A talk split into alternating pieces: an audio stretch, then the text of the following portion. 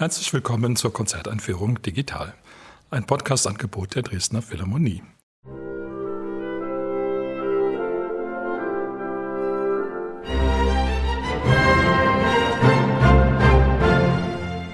Mein Name ist Albert Breyer, ich bin Komponist und möchte Sie in die Konzerte am 8. und 9. Oktober einführen. Auf dem Programm steht die Missa Solemnis von Ludwig van Beethoven. Das Orchester spielt unter der Leitung seines Chefdirigenten Marek Janowski. Es singt der MDR-Rundfunkchor und folgende Solisten. Hanna Elisabeth Müller, Sopran, Elisabeth Kuhlmann, Alt, Christian Elsner, Tenor und Franz Josef Selig, Bass. Über die Missa Solemnis zu sprechen, ist wahrscheinlich eine der anspruchsvollsten Aufgaben überhaupt, die einem begegnen können, wenn man über Musik spricht. Dieses Werk war von Anfang an ein rätselhaftes Werk, ein Werk, über das sehr viel spekuliert worden ist, schon bevor es überhaupt vollendet war. Beethoven selber hat vielleicht nicht wenig dazu beigetragen, zu dieser wenn man so will, auch ganz leichten Mystifikation, die da betrieben wurde. Er hat ja sehr lange gearbeitet an dem Stück, teilweise parallel zur neunten Sinfonie. Es gibt sehr viele Äußerungen von ihm selbst und er hat dann über die Partitur zum Schluss auch die berühmten Worte gesetzt, von Herzen möge es wieder zu Herzen gehen. Das heißt, er hat in ganz ungewöhnlicher Weise für dieses Stück auch selbst Reklame gemacht.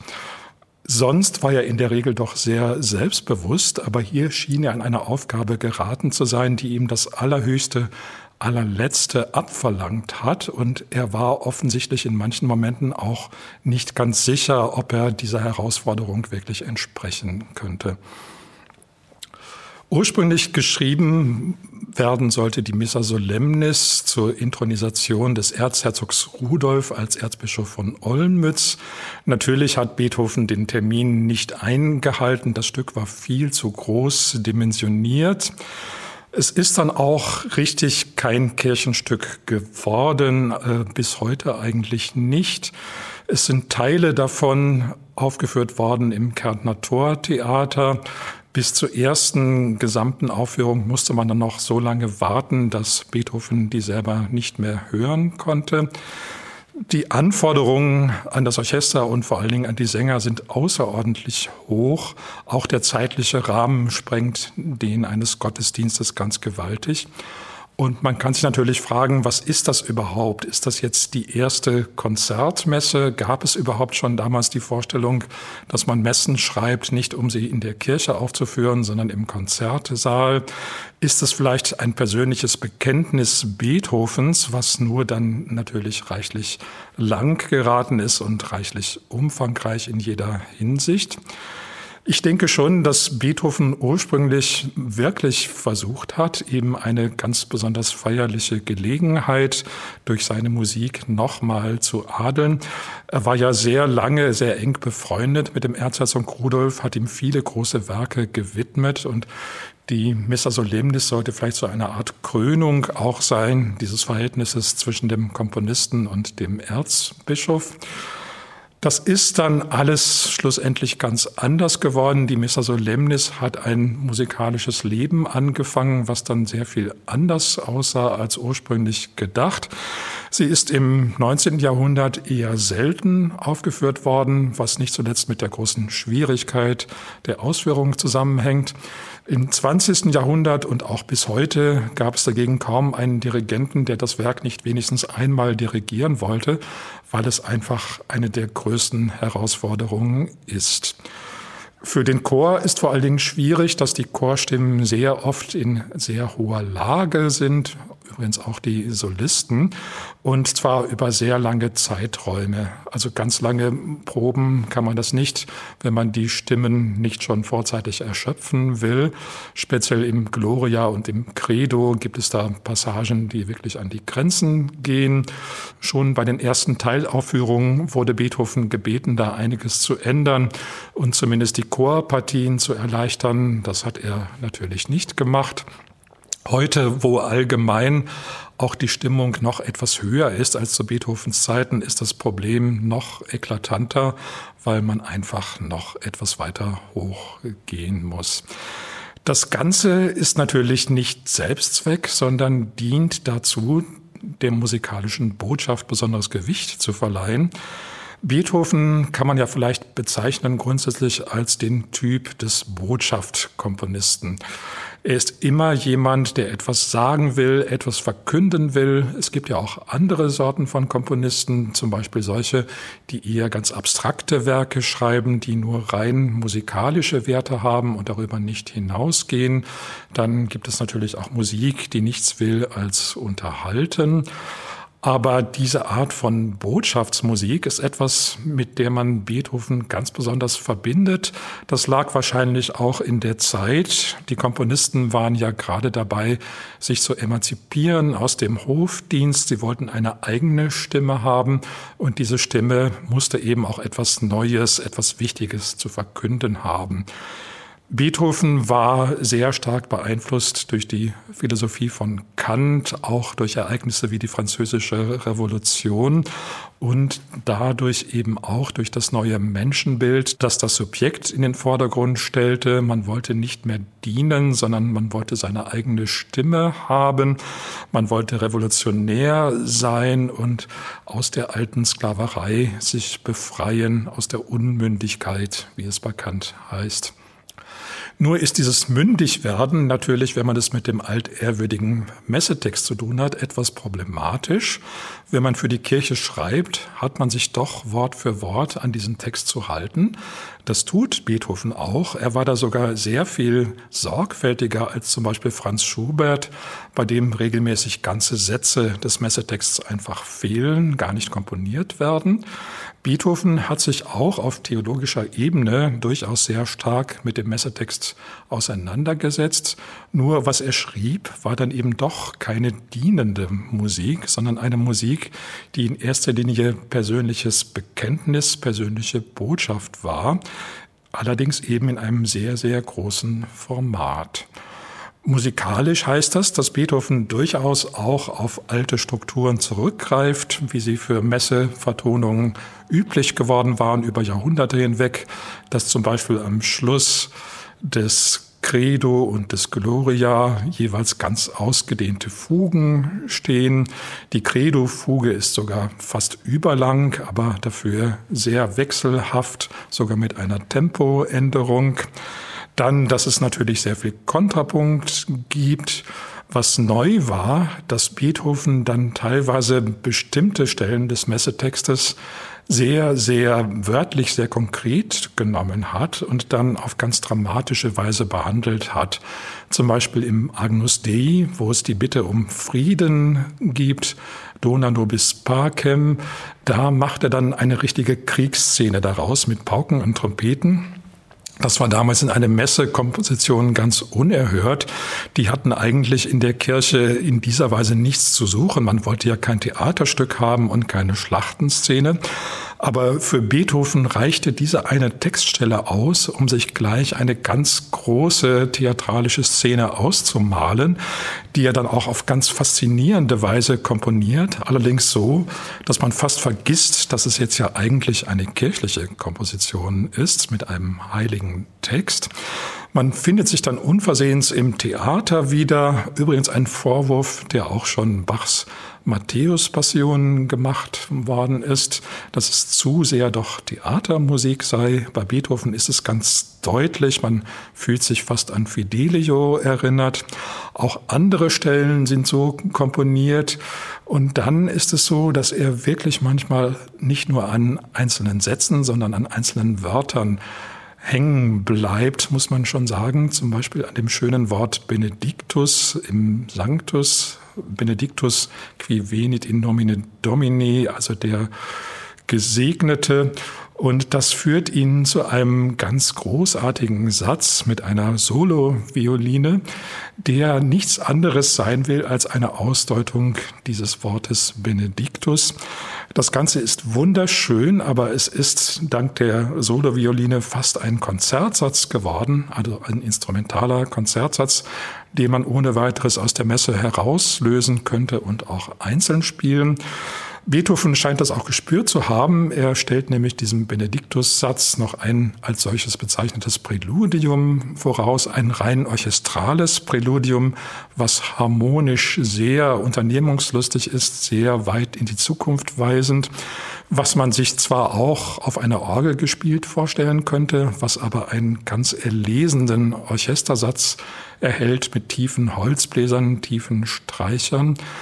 Und aus diesem Präludium entwickelt sich dann eben dieser Benediktusgesang der Solo-Violine ganz weit oben beginnend wie eine Engelserscheinung. Und die Violine schwebt dann ganz allmählich herab von ihrem Einsatzton bis zu dem tiefsten ihr überhaupt erreichbaren Ton. Dieser Schritt, der geschieht ganz allmählich. Also es ist wirklich so wie eine Lichterscheinung, die man zunächst mal ganz in der Ferne oben sieht, allmählich auf die Erde kommt. Das Ganze hat noch nicht viel mit Melodie zu tun. Die Melodie entwickelt sich dann auch erst allmählich, so in einem sehr wiegenden Zwölf-Achtel-Takt und ist eigentlich auch etwas, was vielleicht eher Verwandtschaft hat mit den Violinromanzen von Beethoven, die er sehr viel früher geschrieben hatte als mit einem Messesatz. Zu Anfang der Messe im Kyrie hat man noch sehr stark das Gefühl, es geht hier mehr um eine traditionelle Messe. Da geht es vor allen Dingen in dem Kyrie-Teil um Akkordik, um eben die Bitte äh, an den Herrn, um Erhörung. Das Christe Eleison ist dann etwas kontrapunktischer, auch nach alten Vorbildern. Selbst da gibt es aber schon merkwürdige Sachen, zum Beispiel, dass die Messe gar nicht auf einem schweren Taktteil einsetzt, wie man es eigentlich erwarten würde, sondern auf einem leichten Taktteil, aber das dafür mit einem vollen Akkord. Das ist für den Dirigenten eine richtige Herausforderung. Er muss sozusagen einen halben Takt Stille dirigieren, bevor dann der große Einsatz kommt. Und dieser große Akkord, wie gesagt, ist eben kein schwerer Akkord, sondern eigentlich ein leichter Akkord. Sehr merkwürdig. Solche Merkwürdigkeiten gibt es über die ganze Messe verteilt. Sie stellen vor allem die Interpreten natürlich vor schwierige Aufgaben und man fragt sich auch immer, ob nun da ein theologischer Hintersinn damit äh, verbunden ist, ob zum Beispiel dieser Kyrie-Einsatz darstellen soll, dass eben diese Bitte eben doch gar nicht so zuversichtlich ist, sondern erst nach einem Luftholen, nach einem Atemholen sozusagen geschehen kann. Das Gloria ist auch nach alter Weise sehr schnell, sehr laut, sehr glanzvoll. Insgesamt hat sich Beethoven, wenn man da ein Vorbild finden will, noch am ehesten an den sechs späten Messen von Joseph Haydn orientiert, die leider im Musikleben eine Rolle spielen, die gar nicht dem entspricht, was ihre Bedeutung ist. Diese sechs großen Messen waren damals der absolute Standard der Messkomposition. Haydn hat sie in den letzten Jahren seines Schaffens geschrieben, jedes Jahr eine. Beethoven kannte diese Messen natürlich in- und auswendig und Spuren davon findet man auch noch in der Missa Solemnis, nur dass bei Beethoven dann das Format nochmal gestreckt wird. Die Heidenmessen sind auch schon relativ lang, aber immerhin noch so, dass man sie auch in der Kirche, in der Liturgie unterbringen kann. Beethoven hat von Haydn ja wahrscheinlich mehr gelernt als von Mozart. Wenn man einen Komponisten nennen soll, der den größten Einfluss auf Beethoven hatte, ist sicherlich Haydn derjenige. Das, wie gesagt, eben auch in der Missa Solemnis noch an vielen Stellen spürbar, so auch im Gloria. Haydn hatte auch dann schon die Angewohnheit, sehr oft und auch sehr äh, rapide die Tonart zu wechseln. Das tut Beethoven auch. Noch etwas ist interessant. In einigen Werken seiner letzten Periode hat Beethoven eine Vorliebe für zwei Tonarten, nämlich D-Dur und B-Dur. Die Missa Solemnis steht in D-Dur, hat aber große ausgedehnte Teile in B-Dur, schon im Gloria. Dann steht auch das gesamte Credo in B-Dur.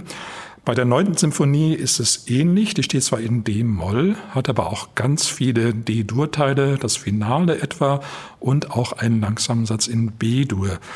Äh, D-Dur ist die Tonart mit zwei Kreuzen, B-Dur die Tonart mit zwei Bs und wenn man so will, stehen sie also symmetrisch zur Tonart C-Dur ohne Vorzeichen in der Mitte.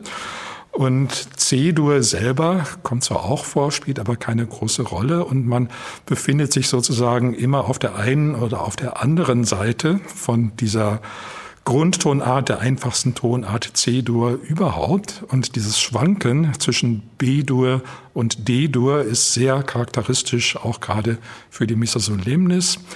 Es hat auch instrumentale Konsequenzen. B-Dur ist die Bläsertonart, eignet sich sehr gut für Holz- und für Blechbläser. D-Dur die Streichertonart. Das kann man auch an der Instrumentation merken, dass etwa das Credo deutlich mehr Bläser betont ist, weil es in B-Dur steht, als etwa das Gloria in D-Dur der Streichertonart. Mit dem Credo hat sich Beethoven besonders lange aufgehalten. Äh, es hat ein Anfangsmotiv, was die Glaubensfestigkeit wohl darstellen soll, wo auch das Wort Credo gleich noch einmal wiederholt wird.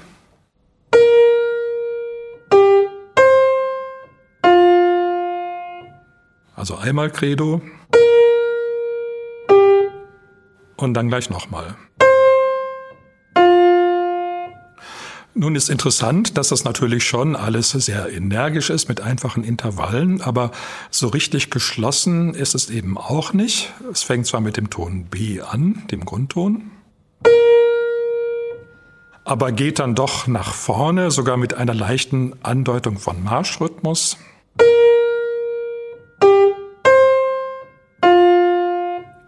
Das heißt, Glauben ist für Beethoven nicht etwas, was ein für alle Mal feststeht, sondern etwas, was behauptet werden muss, immer wieder gesagt werden muss, immer wieder verkündet werden muss.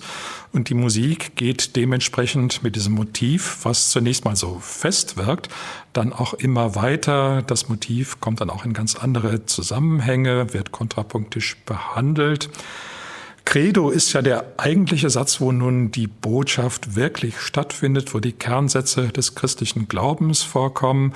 Und da stand Beethoven eben vor der Aufgabe, das wirklich als Verkündigung darzustellen, als nicht nur Verkündigung, Verkündung in einem Sinne, der ganz weltumspannend ist, also auch nicht nur im engeren Sinne die theologische Formulierung meint der Glaubenssätze, sondern auch das, was sie für das Leben und für die Welt bedeuten. Schon alleine deswegen konnte dieser Satz nicht ganz kurz sein. Beethoven hat hier wirklich seine ganze Kunst darauf verwendet. Er greift sogar zurück auf die alten Kirchentonarten wie Dorisch, die dann dem Ganzen eine etwas altertümliche Färbung verleihen. Es ist sozusagen ein Kompendium auch der Kompositionskunst. Der Satz schließt mit einer gewaltigen Fuge über die Worte Et vitam venturi seculi, also die Hoffnung auf das ewige Leben, was Beethoven mit einem wieder sehr einfachen Motiv darstellt,